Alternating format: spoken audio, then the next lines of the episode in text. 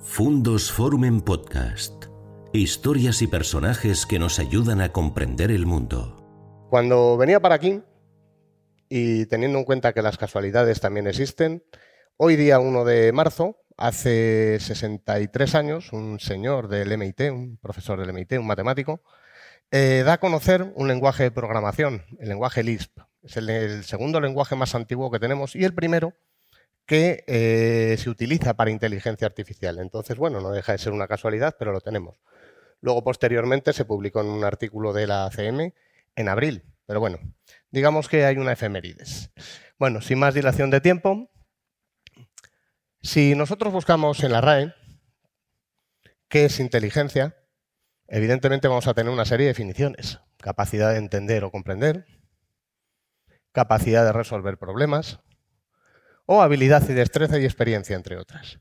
Por otra parte, si nosotros buscamos que es algo artificial, evidentemente está hecho por la mano de, o arte del hombre y producido por el ingenio humano. ¿Qué pasa si juntamos estos dos términos?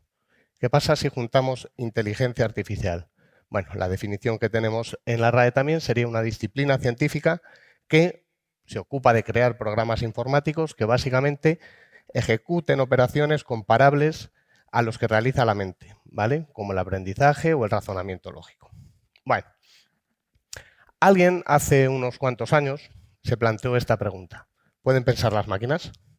Ese alguien, evidentemente, no podía ser otro que el señor Alan Turing, ¿vale? Uno de los padres de la informática y también uno de los padres de la inteligencia artificial, si se puede decir.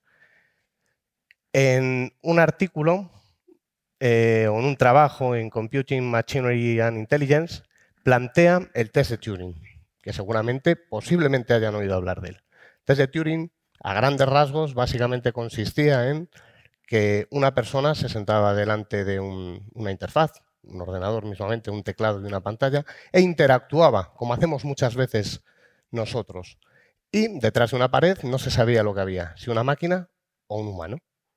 Si a la persona que estaba interactuando se la conseguía engañar y no se daba cuenta si, era una máquina o era una persona, evidentemente pasaría el test de Turing. Bueno, simplemente es un test que asienta las bases y plantea su visión y los objetivos. ¿Cuál sería el objetivo principal de la inteligencia artificial? Bueno, básicamente sería la de simular inteligencia humana en máquinas, que es lo que se trata. Procesamiento del lenguaje natural.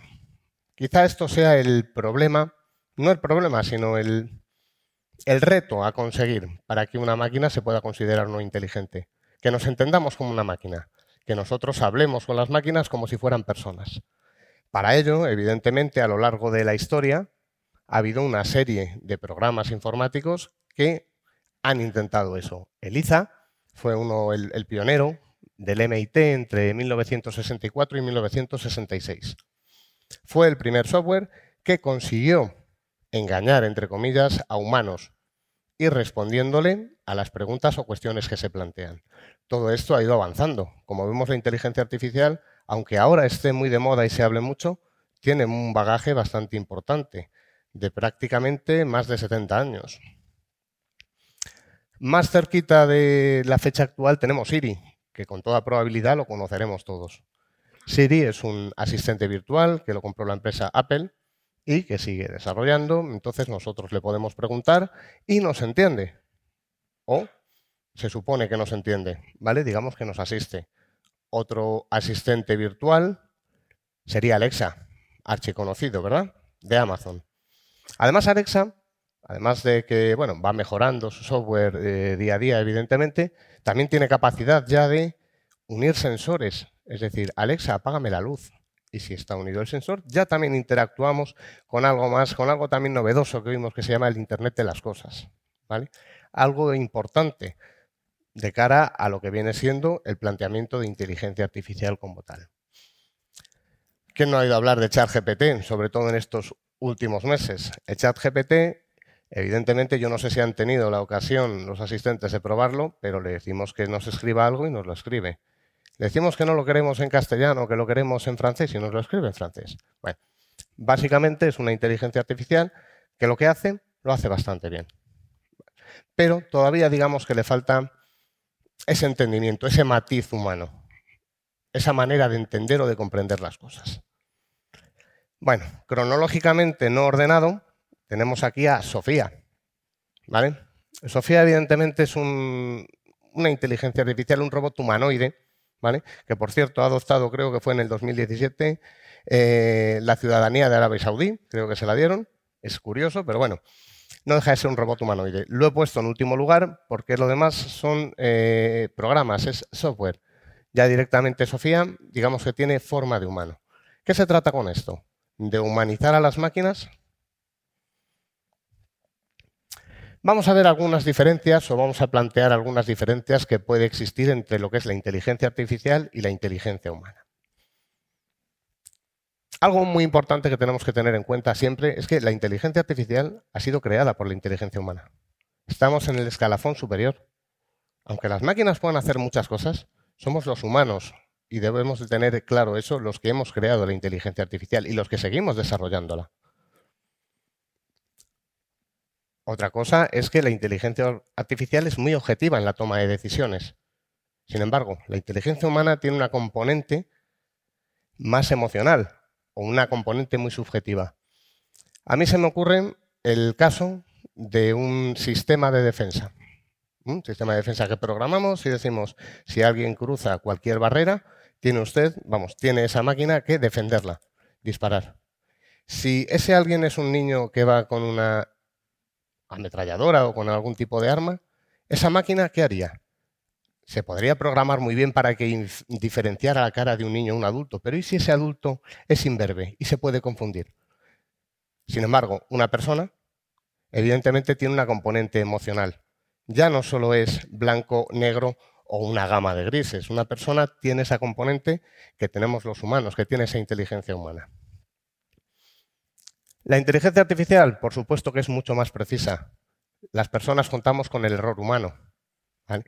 La precisión que tienen las máquinas, y de hecho luego seguro que tenemos la oportunidad cuando hablemos con, mi compañero Vicente Matellán, que nos contará que es el director del Centro de Supercomputación, nos podrá instruir en lo que es la precisión completamente que puede tener una máquina. Bastante más grande que una persona y bastante más rápido. Sin embargo, evidentemente los humanos contamos con ese error humano. La inteligencia artificial, evidentemente, también es más rígida entre los cambios de entorno. La adaptación, la capacidad de adaptación que tenemos los humanos es mucho mayor que la de cualquier máquina. Solo hay que ver directamente, hace unos años, gracias a Dios, cuando pasó lo de la pandemia, la capacidad de adaptación que ha tenido el ser humano a sus situaciones, a su vida cotidiana, ha sido espectacular. Las máquinas nos han ayudado, por supuesto que sí, pero han sido los humanos los que han ideado toda la manera de poder hacer las cosas y de seguir viviendo. Y, por supuesto, la interpretación de estímulos nuevos. Esa capacidad de generalización que tenemos las personas de enfrentarnos a situaciones que o bien no nos hemos enfrentado anteriormente o nos hemos enfrentado parcialmente o de alguna forma parecida, las máquinas tienen que aprenderlas primero. También existe la capacidad de aprendizaje de la inteligencia artificial Incluso también tienen capacidad de generalizar, pero es incomparable a la que pueda tener una persona. Además, eh, hay una cosa que desde mi punto de vista creo que es sumamente importante, y es la autoconciencia. Las máquinas no son conscientes de que son máquinas, y las personas somos conscientes de que somos personas. Las máquinas no tienen conciencia, no tienen capacidad de crear otras máquinas. El día que la tengan, tendremos un problema. Las capacidades sociales. Evidentemente las capacidades sociales que tenemos los humanos no son comparables a las de la máquina, o mejor dicho, las, capacidades que puedan tener las máquinas no se pueden comparar a las de los humanos. Las personas somos seres sociales por naturaleza, aunque algunos evidentemente puedan ser más solitarios, pero somos seres sociales. Necesitamos evidentemente estar en comunicación.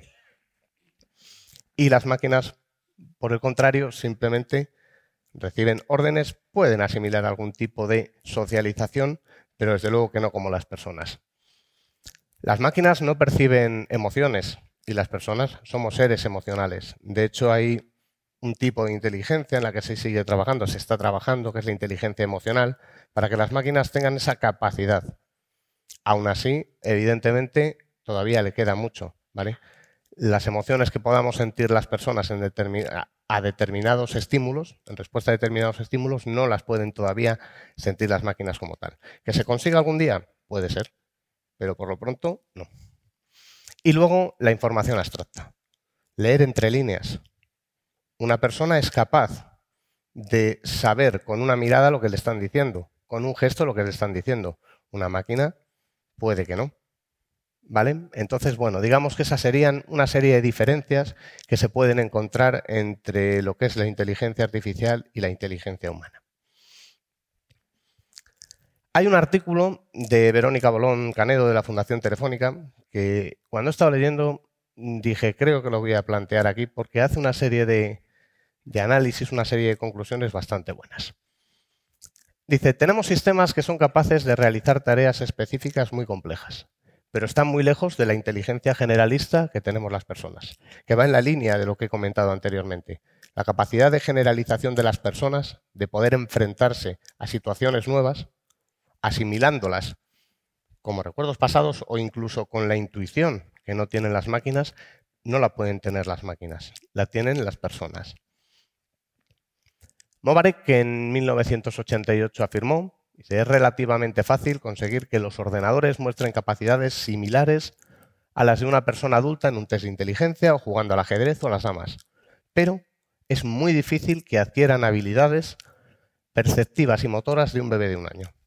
Eso es un problema muy grande y además lo estábamos comentando antes de comenzar el, el evento. Que una máquina pueda adquirir esas capacidades perceptivas y motoras de una persona todavía es muy difícil. De hecho, vemos que los robots tienen una serie de movimientos, una serie de grados de libertad, pero que no llegan, ni mucho menos, a la capacidad de movimiento que podamos tener las personas actualmente. Steven Pinker en el 94 afirma que la principal lección, después de 35 años de investigación en inteligencia artificial, es que los problemas difíciles son fáciles y los fáciles son difíciles. Bueno, también me parece muy, muy, muy interesante. Básicamente aludiendo al anterior.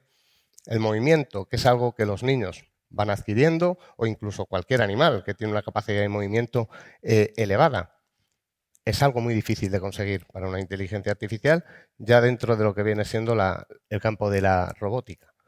Y sin embargo, hay otras cosas que a las personas se nos quedan de lejos muy, muy, muy, muy complicadas, como pueda ser realizar cálculos analizar, extraer datos de cantidades ingentes de información como el Big Data, que una persona por sí misma es incapaz de, extraerlas y las máquinas lo hacen, las máquinas nos ayudan.